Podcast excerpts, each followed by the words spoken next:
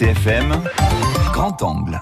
Le grand angle de la rédaction s'intéresse ce matin à l'activité croisière à Ajaccio. Le port de la Cité impériale reçoit chaque année 200 escales et 400 000 touristes transportés par les compagnies de croisière. Mais leur trace environnementale est de plus en plus décriée entre intérêt économique et risque de pollution. C'est le thème donc de ce grand angle signé ce matin Maxime Beckmer.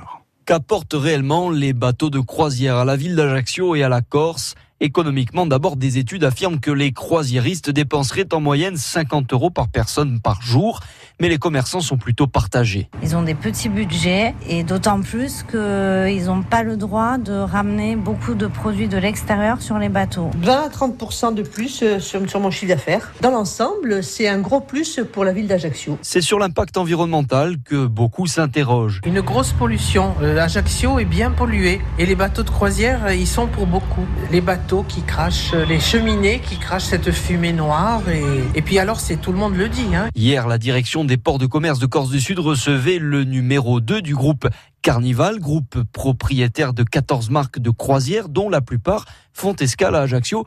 Michel Nestour qui assure que ces bateaux respectent scrupuleusement les normes environnementales. Euh, le groupe Carnival a dépensé au niveau euh, environnemental euh, déjà plus de trois quarts de milliards de dollars pour équiper nos, nos, paquebots, donc un système de purification, ce qu'on appelle scrubbers ou e-, exhaust gas system. On a équipé notre flotte jusqu'à à peu près 60 à 66% C'est un investissement qu'on a fait déjà depuis 3-4 ans et on continue à faire cet investissement. Pourtant, il y a quelques jours, ce sont bien les navires du groupe Carnival qui ont été condamnés par le tribunal correctionnel de Marseille à 100 000 euros d'amende pour pollution de l'air avec un fioul trop chargé en soufre. Nous suivons euh, toutes les règles euh, de l'IMO, hein, qui est l'organisme international euh, de régulation donc, des paquebots, et c'est ce sur lequel nous nous basons. IMO, c'est la réglementation derrière laquelle se retranche l'armateur.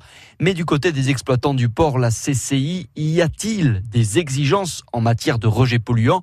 Y a-t-il une sélection des compagnies? Non, répond Marie-Louise Guidijeli, la directrice des concessions portuaires. Non, effectivement, nous ne choisissons pas nos clients, mais nous savons que les compagnies euh, obéissent à des règles. Nous savons tous aujourd'hui que l'échéance principale, c'est 2020, avec euh, l'abaissement à 0,5% de soufre pour tout le monde. Hein. C'est donc le business qui prédomine, car la croisière reste une valeur sûre, mais le port d'Ajaccio dit avoir des préoccupations environnementales de plus en plus fortes Marie-Louise Guidijeli. Nous, on a un projet effectivement de, de cours en quai euh, qui ne concerne pas immédiatement les croisières, qui concerne d'abord prioritairement les ferries qui sont aujourd'hui encore, on, on, le sait, au fioul lourd. Les associations écologistes en demandent davantage. Arialinda, par exemple, prône l'utilisation obligatoire du gaz naturel, le GNL, pour tous les navires, comme c'est déjà le cas pour de nombreux ports d'Europe du Nord.